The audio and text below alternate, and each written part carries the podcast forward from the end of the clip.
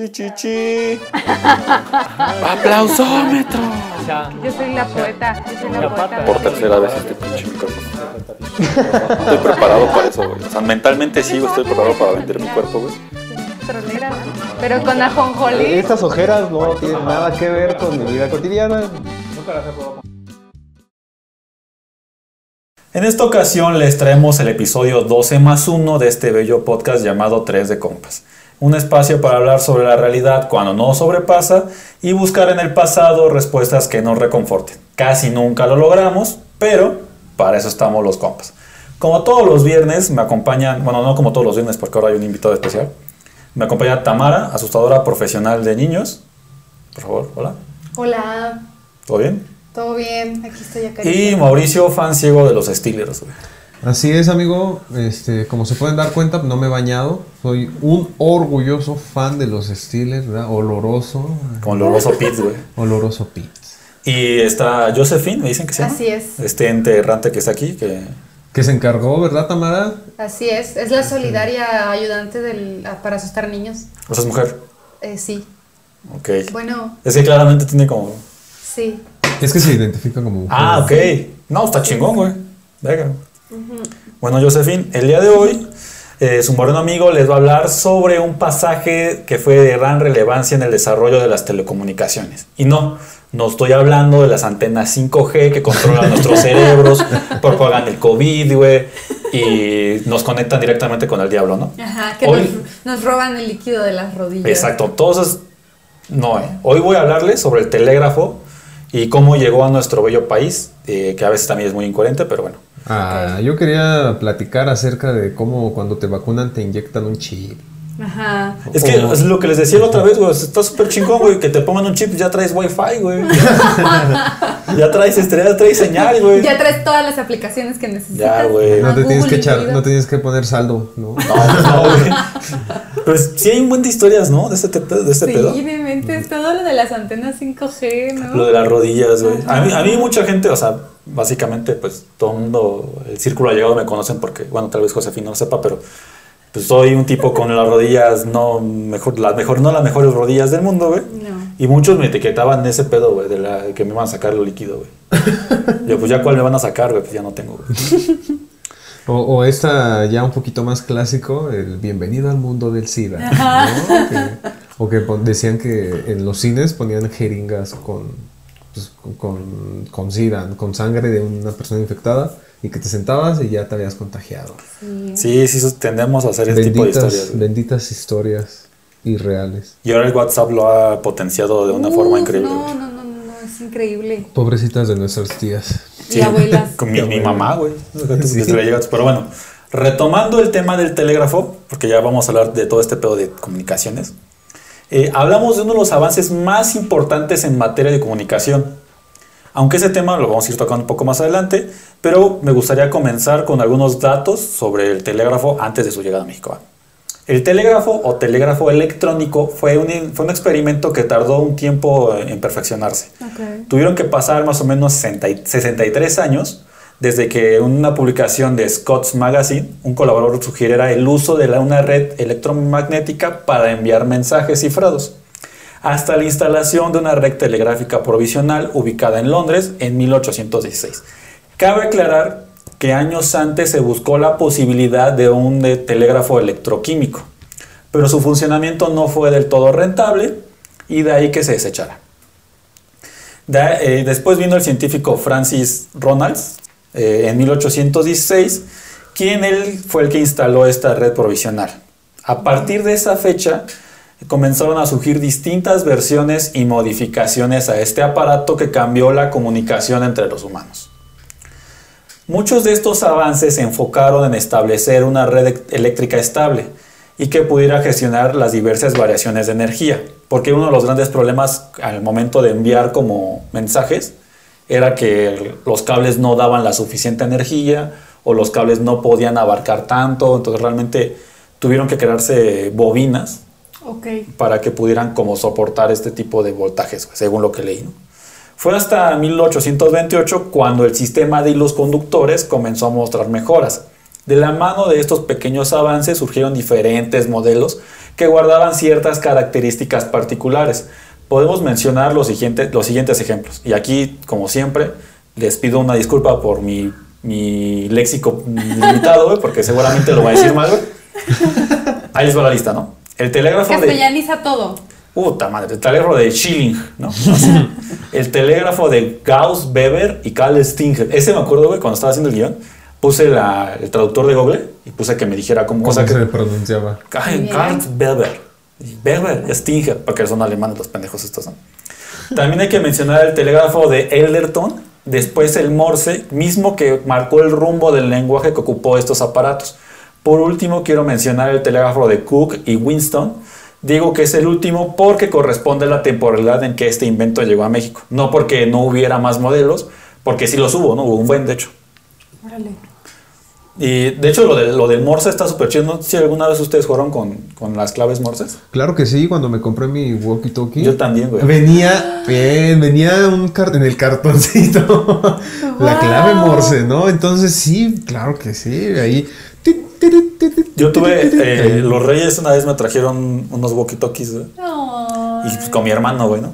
Y después en la, en la secundaria, esa es una anécdota muy, muy grave que justo me acabo de acordar, güey. Llegamos a, a tener un radio, güey, de estos de, de frecuencia, güey. Entonces, pues obviamente éramos un desmadre, güey, y empezábamos a buscar frecuencias, güey. Y eh, entonces llegó un. Porque también estaba como muy de moda el Nextel, güey. Entonces los Nextel son, son radios, güey. Entonces ya eh, escuchaste unos sicarios. ¿no? No, no, no. Está. Algo que le. O sea, puede pa- parecer como inverosímil, pero estaba hablando con otra persona, con una chava, y yo me hice pasar como, no sé, me decía Manuel, algo así, güey. Entonces decía, porque dice Manuel, le digo, ah, sí, sí, Manuel, el otro lo vemos en tal, tal. O sea, le seguimos la broma, le dije que le iba a ver en tal lado. Y este. Madre mía. Pero después ya este, se quedó así como de, oye, pero... eh, porque creo que no cuadraron algunos datos que yo ya traté de seguirle y fue como de, ah, no eres tal, tal. Y digo, ah, no, no, perdón. Y ya le cambié la frecuencia. Y también llegamos a, a jalar una frecuencia de taxis, güey. Entonces, pues esos tipos de cosas son las que hacíamos con radios, güey. Como en Modern Family, ¿no? Donde cuando Cameron, ¿sí la has visto? Nunca he ¿La visto serie? Modern Family. Hay un, hay un capítulo en el que uno de los personajes, Cameron, este, bueno, tienen a su bebé, a Lily. Y en el radiecito este con el que escuchan los Ah, llantos, sí, sí, sí. también tienen la frecuencia de unos vecinos. Y se entera así de todo el dilema, todo un pleito familiar y salvan el matrimonio y todo porque se enteran por el radio. Me acordé de otra cosa, pero bueno, es, es De American Pie. No, de una serie que veía que se llama Shasta McNasty, pero... Es que esas, esas tipo serie under, que no tiene nada que ver con el radio, de hecho, pero es que me acordé mucho porque... Es una serie que se pasaba como a las 12, una de la mañana, güey. Siempre la veía, güey. Y hay un capítulo en el que uno de los güeyes se va a un concurso de estos tipos como de 100 mexicanos, dijeron, güey. Y el güey le da todas, güey. Pero le da... Pero el güey es un estúpido, realmente, ¿no? Entonces nadie sabe cómo la, cómo la hacía, ¿no? Pero resulta que el vecino era el presentador. Entonces todas las noches el vecino repasaba Ah, las preguntas y respuestas. Este güey dormido, güey, se escuchaba todo y se lo, aprendió inconscientemente. Entonces, él se le va abajo porque este güey tiene mecanizado las respuestas, güey. Pero en una de esas noches este güey tiene un problema igual familiar y empieza a ventilar en vivo del programa los problemas familiares del conductor. Ah, es- si pueden busquen en Shasta Magnasti, Shasta, Shasta Magnasti se llama. Es una, es una serie viejita, noventera, güey. Y ¿Con está risas? Muy, sí, buena, es, pero es buenísima, es muy buena, buena. Bueno, después de este, re- de este breviario Ahí, cultural, Nosotros hay que agregar las risas en el. Ajá. en Neta, la búsquenla, edición. güey. De hecho, no es muy larga. La de, o sea, es- fue como una serie muy cortita, güey. Ya trajimos a público de mentiritas, ya nos faltan Ya las faltan. risas. Ya tenemos mascotas, güey. Pero bueno.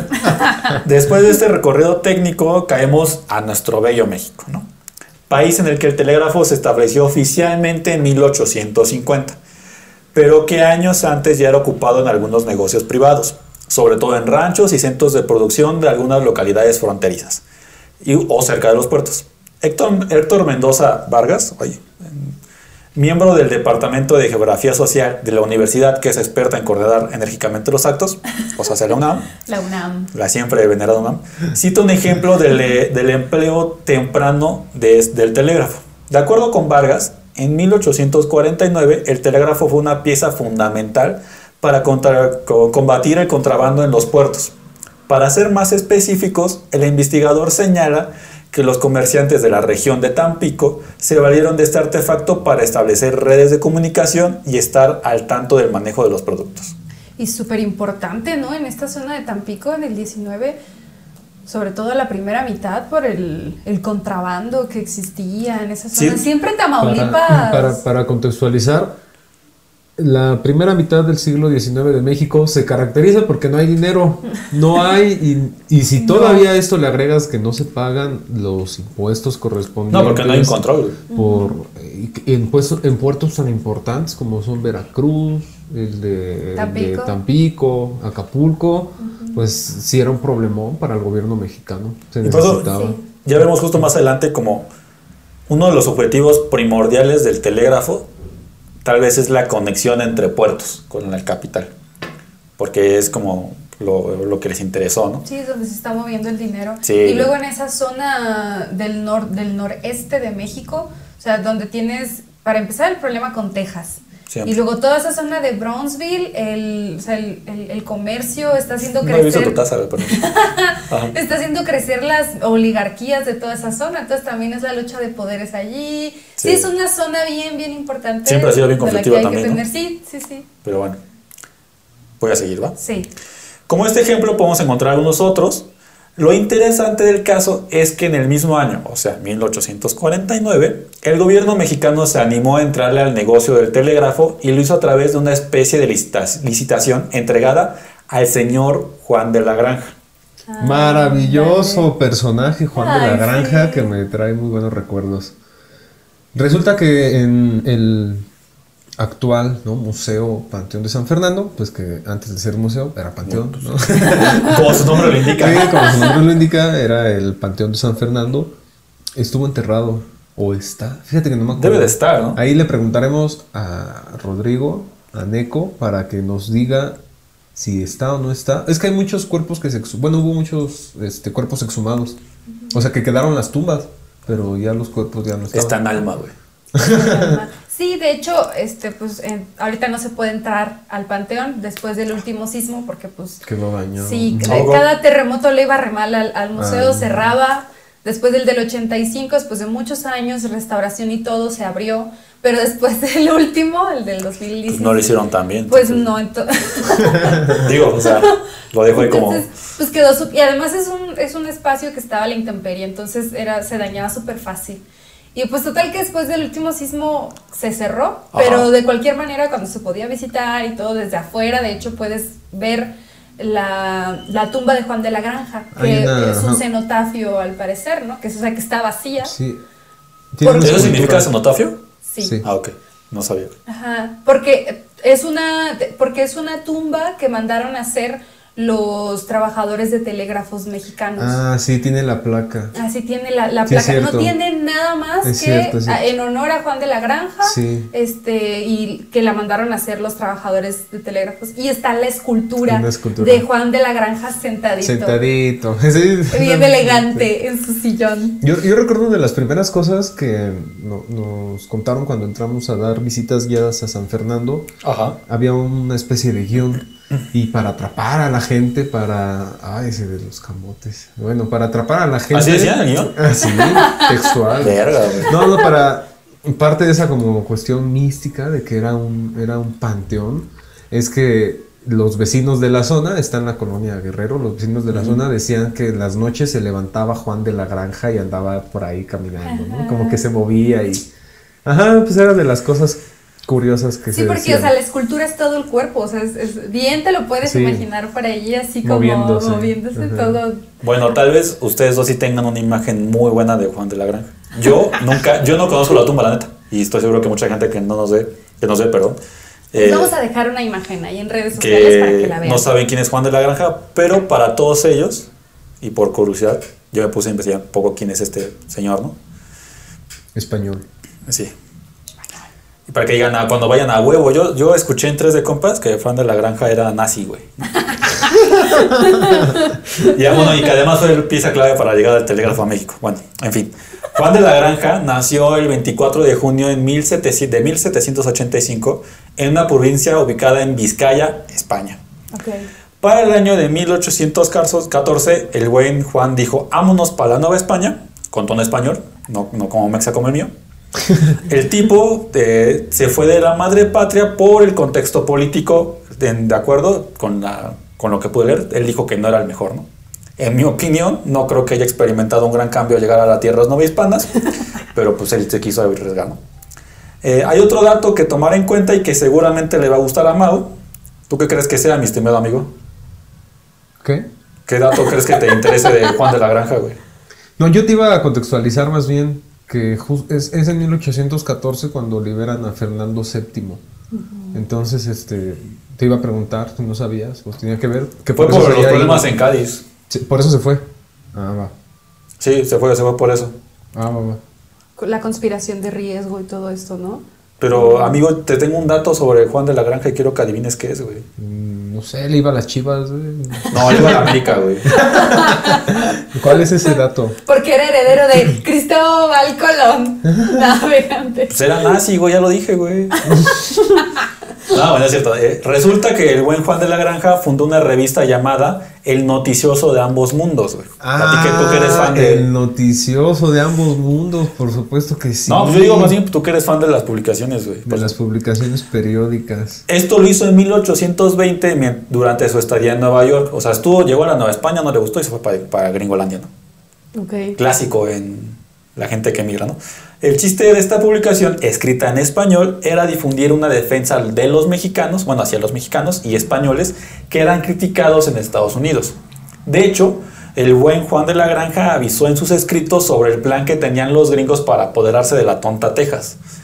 Y pues ahí creo que no funcionó mucho lo que dijo, pero bueno. ¿Por qué? ¿Qué tiene de bueno Pero, pero eso ya lo escribió posteriormente. Sí, estuvo un ratote. Sí, sí, sí, ya muy... No, estuvo un ratísimo ya. Estamos hablando entonces ya de los 30. Sí, la, la publicación empieza en 1820. A lo largo de la vida de la Ah, publicación.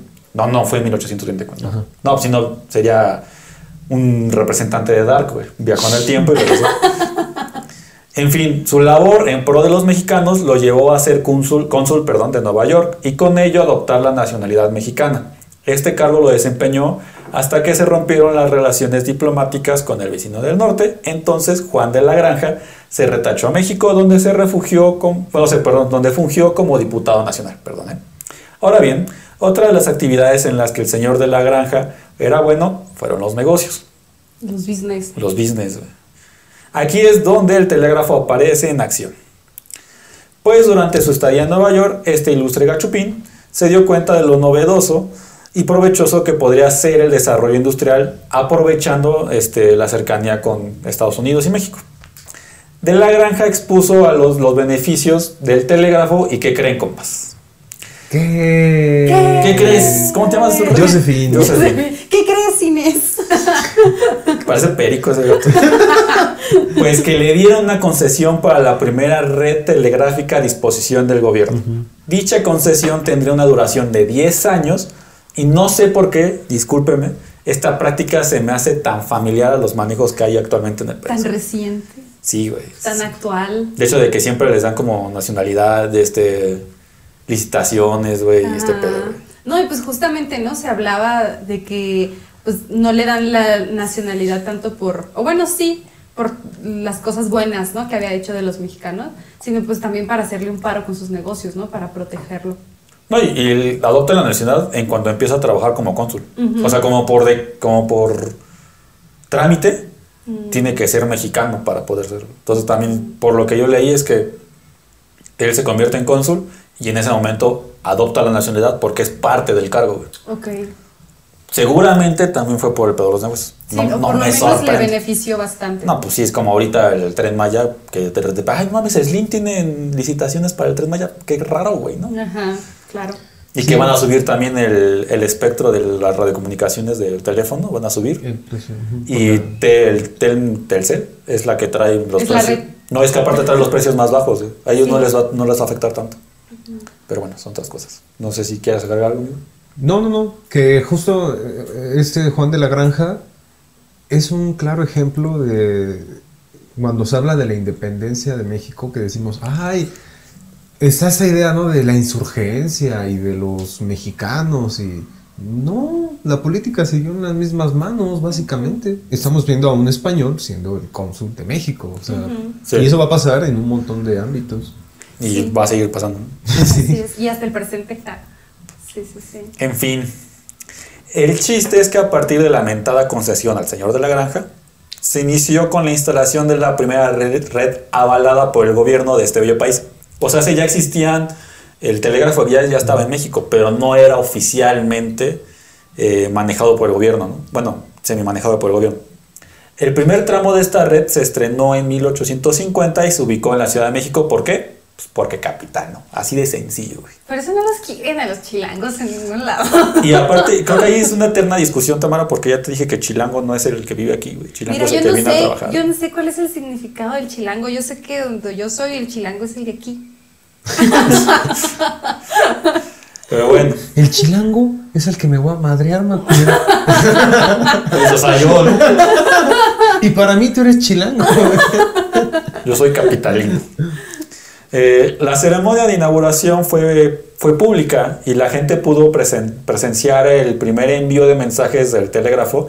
Dichos mensajes fueron enviados del Palacio Nacional al Colegio de Minería y viceversa, o sea, fue como Sí. dos calles, güey.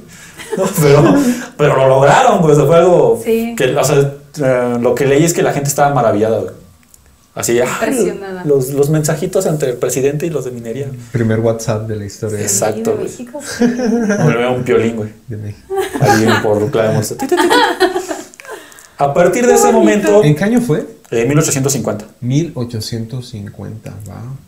un año antes hay registros de que ya se usaba y el telégrafo existiendo ya tiene un rato. Sí, sí, sí, de principios del 19. Exacto.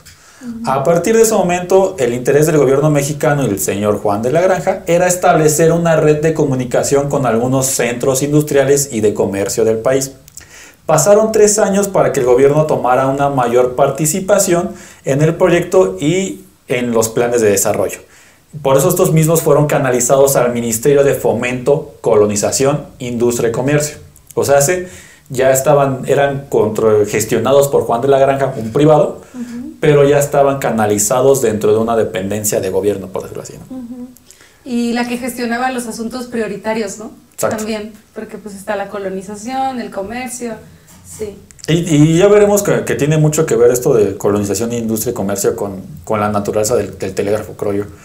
Este ministerio autorizó la creación de una red que conectara a la Ciudad de México con Veracruz, justo le estaba hablando de un puerto. De esta forma podría conectarse con uno de los puntos comerciales y políticos más importantes del país. ¿no? Sí, de hecho, cuando, cuando llega el ferrocarril a México es lo mismo. Sí. De Veracruz a la Ciudad de México. Sí. Es que incluso del punto de vista político e incluso de seguridad, pues por dónde llegaban siempre para conquistarnos, ¿no? Pues por Veracruz. Entonces creo que también, o sea, Hernán Cortés estrenó esa ruta. ¿no? exacto, güey, la estableció, güey. Pero creo que también va por ahí un poco, güey. Eh, Héctor Mendoza Vargas, del que hablé un poco, señala en su texto El territorio y la innovación, la red telegráfica mexicana, que les voy a dejar en la descripción, algo bien interesante, ya que estos proyectos iniciales dejaron de lado al norte del país y algunas regiones conflictivas del sur. Las razones pudieron ser la falta de infraestructura o perder el control de las líneas telegráficas, algo que podrá ser un poco riesgoso. Yo creo que también es un poco, tiene que ver con los conflictos con la recién formada república, que más bien se está formando en esta época, que no hay una- un diálogo tan directo, ¿no? Porque justo eh, señalan como que, o sea, justo Vargas señala que tal vez lo más prudente hubiese sido extender la red al norte para estar al tanto de Estados Unidos, ¿no? Y no tanto a- al puerto. Pero pues la decisión fue otra, ¿no? Otro punto a considerar es que la participación de Juan de la Granja se mantuvo en este proyecto para conectar a la Ciudad de México con Veracruz. Este proyecto terminó en 1852 y no solo conectó de forma directa con Veracruz, ya que estableció puntos de comunicación en otras latitudes como Chalco, ¿quién lo diría? San Martín Texmelucan, Puebla, Orizaba, Córdoba y Veracruz, por mencionar algunos, porque hay como un buen de localidades intermedias Sí. con nombres que no iba a poder pronunciar. güey. Para 1854 y con el apoyo del sector privado, se creó una nueva red conocida como del interior. ¿no? Ándale. Son acá chida, güey. Mismas que conectaron a la capital con San Juan del Río, Tepeji, Querétaro, Celaya, Irapuato y otras regiones de Guanajuato. De ahí nos trasladamos hasta 1865, cuando de nuevo sale a relucir el nombre del buen Maximiliano de Habsburgo. Bajo su mandato se propuso el proyecto denominado la línea principal del imperio, que déjenme les digo que era muy ambiciosa. La red quería conectar Mazatlán, Durango, Manzanillo y Guadalajara en una sola red, además de establecer una línea de- directa de Ciudad de México hasta California. Andas. Este proyecto tendría la participación de los comerciantes franceses. Justo también lo que leía es que eh, los franceses tenían demasiado interés como en esta, en esta red y ellos están como dispuestos a poner el capital y poder toda la infraestructura. De hecho, ellos ponen justo junto con el, con el imperio, pues, bueno, de Habsburgo, eh, empiezan a establecer estas redes. Para la desgracia del buen Maxi, esto no pudo, no se pudo consolidar, pues las líneas del imperio este, pasaron al dominio del gobierno liberal en 1867, o sea, se las chingaron. El gobierno, se- el gobierno se, las, se las apropió. Sí, aplicaron un Box Bunny. Tenemos. Tenemos. Exacto, güey, o sea, llega el gobierno liberal y lo que hace es un movimiento pues bastante interesante porque hasta todo este recorrido habíamos visto una participación como latente del sector privado, ¿no? Lo que pasa después de 1867 es que se crea la empresa Líneas Telegráficas del Supremo Gobierno. Con la participación de esta compañía, el gobierno se hizo el control completo de las redes, es decir, adiós a la intervención directa de Estados Unidos. Iba a seguir habiendo concesiones, pero ya todo iba a ser a través del gobierno. Wow. Eso es- me sorprende. No tenía idea de que eso había pasado. O sea- Qué bonito. Se nacionalizó el telégrafo. Básicamente. Ahí en ese momento. Porque, o sea, el- pues, le quitaron sus líneas a, Maxi y dijeron, no, vengan para acá. Y aparte sacaron a los franceses de la jugada. Bueno, ahí hay que. Bueno, matizar, Ah, vamos, pues. ajá, vamos a contextualizar, ¿no? Así como que. En el 62 es la segunda intervención francesa.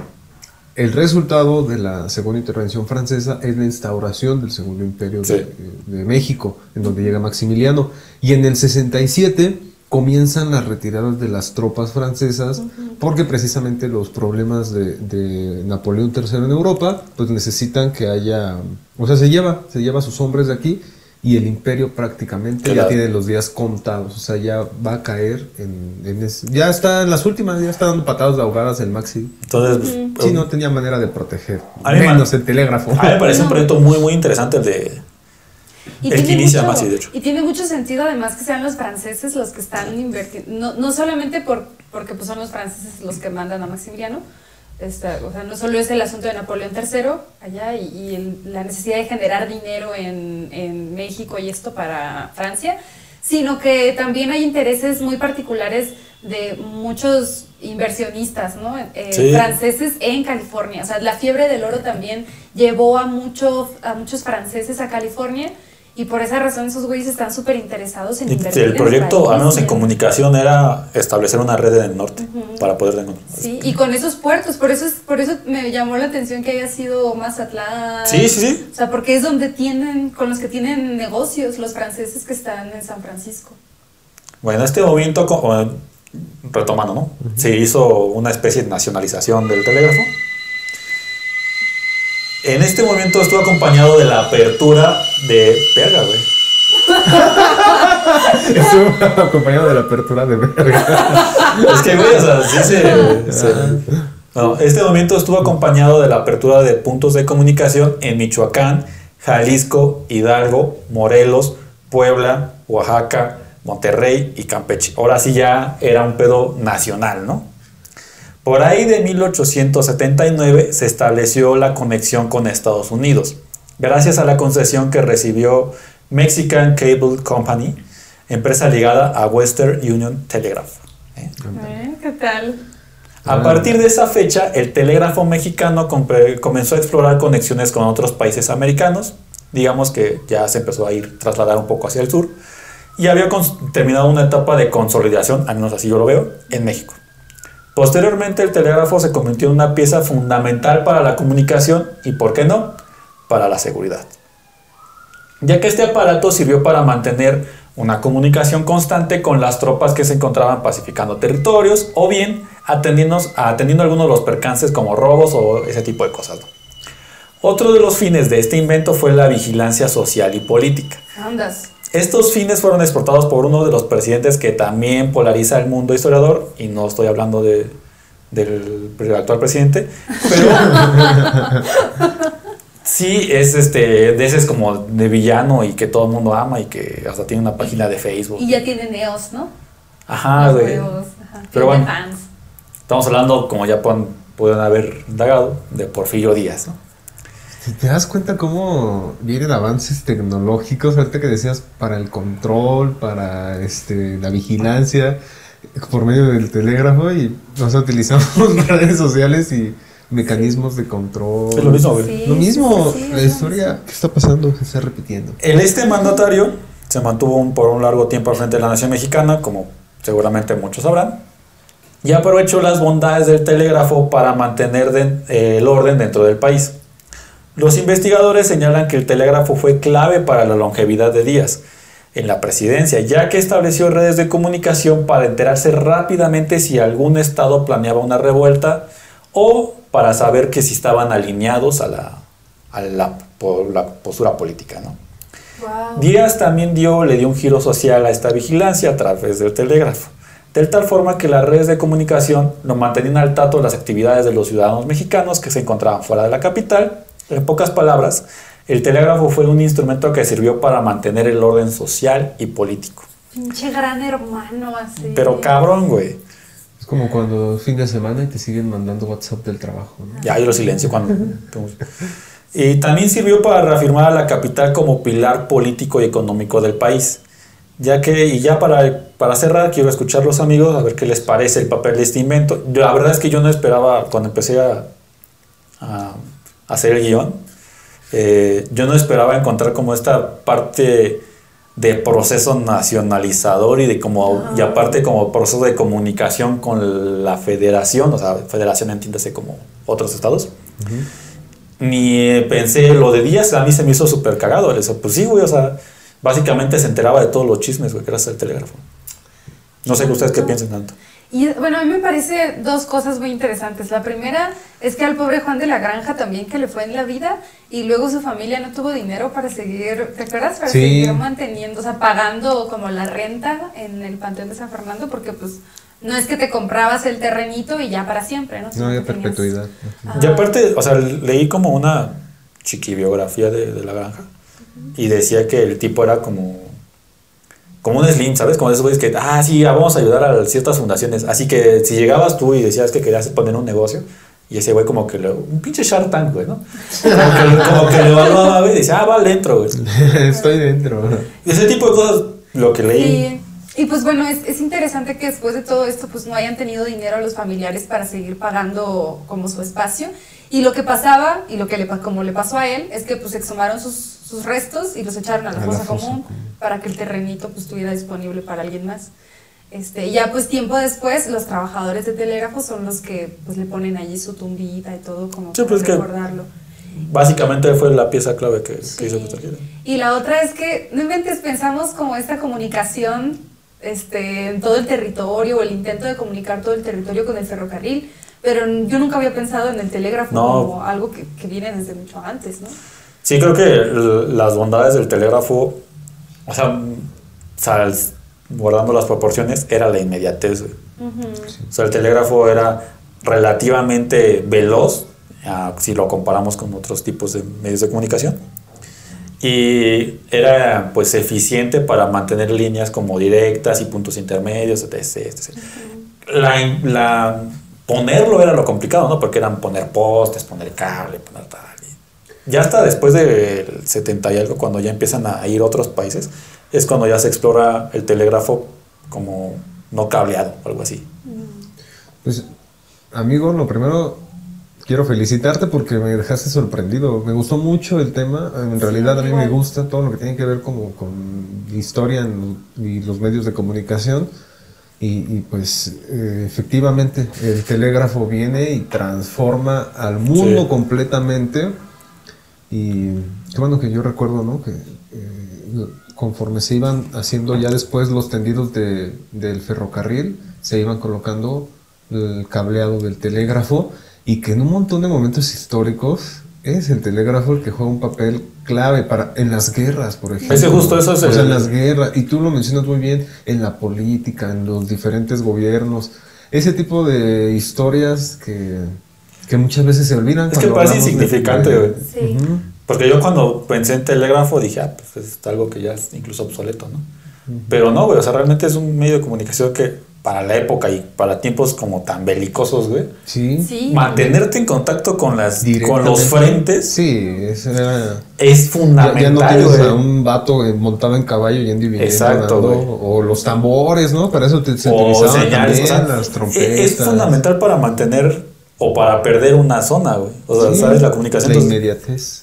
a mí me pareció bien Y interesante. luego, güey. por ejemplo, el- la primera línea de México-Veracruz, o sea, también imaginarte las diligencias, ¿no? En esa, pues a principios del 19 tan peligrosas con los bandidos, ¿no? De toda esta Sí. zona, e instalar una red en la que no necesitas personas ahí, todo el- o sea, Solo en los puntos medios. Solo en los puntos O sea, solo, medios. digamos, en Charco había una persona que era que enviaba los mensajes. pero no a todo, o sea, no, o sea, sí agiliza muchísimo y, y facilita mucho la comunicación en estos tramos tan importantes donde no solo hay comercio, sino también hay cuestiones así de seguridad. Sí, o sea, sí estuvo un poco complicado a veces como encontrar daditos, pero sí era, me pareció bien interesante, güey. Sí.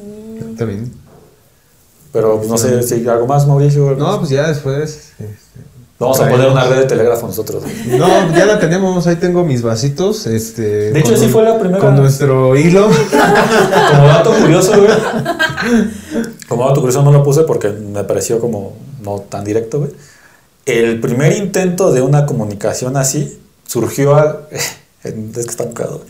Es un como científico que también era religioso y reunió a 200 monjes. ¿Pascal? No me acuerdo, güey. La mayor parte de científicos. Re- reunió a 200 pinches clérigos casi ¿no? Los puso en línea, les dio un cable y comprobó que todos recibían una carga eléctrica, güey. Y que, de extremo a extremo, güey. y después pasó un mena para que todos le dieran patadas. Fila india. O sea, pero lo que hizo fue una, una- según fueron do- 200, 200 este, monjes que eran, güey.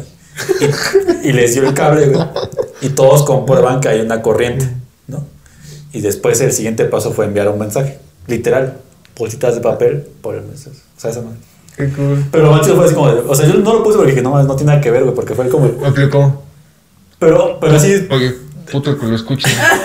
el primer, o sea, el primer paso era comprobar que la transmisión de energía eléctrica se mantenía uniforme, güey, en un tramo Para- largo, güey. para y puso a 200 pendejitos. Güey, es Ay, genial, güey. divertido, güey. Así es la ciencia, güey. Pero bueno, este... Sí, así suele ser. Me pareció muy curioso, pero bueno, eh, muchas gracias. Entonces, síganos en redes, eh, ahí estaremos este, poniendo algunas cositas.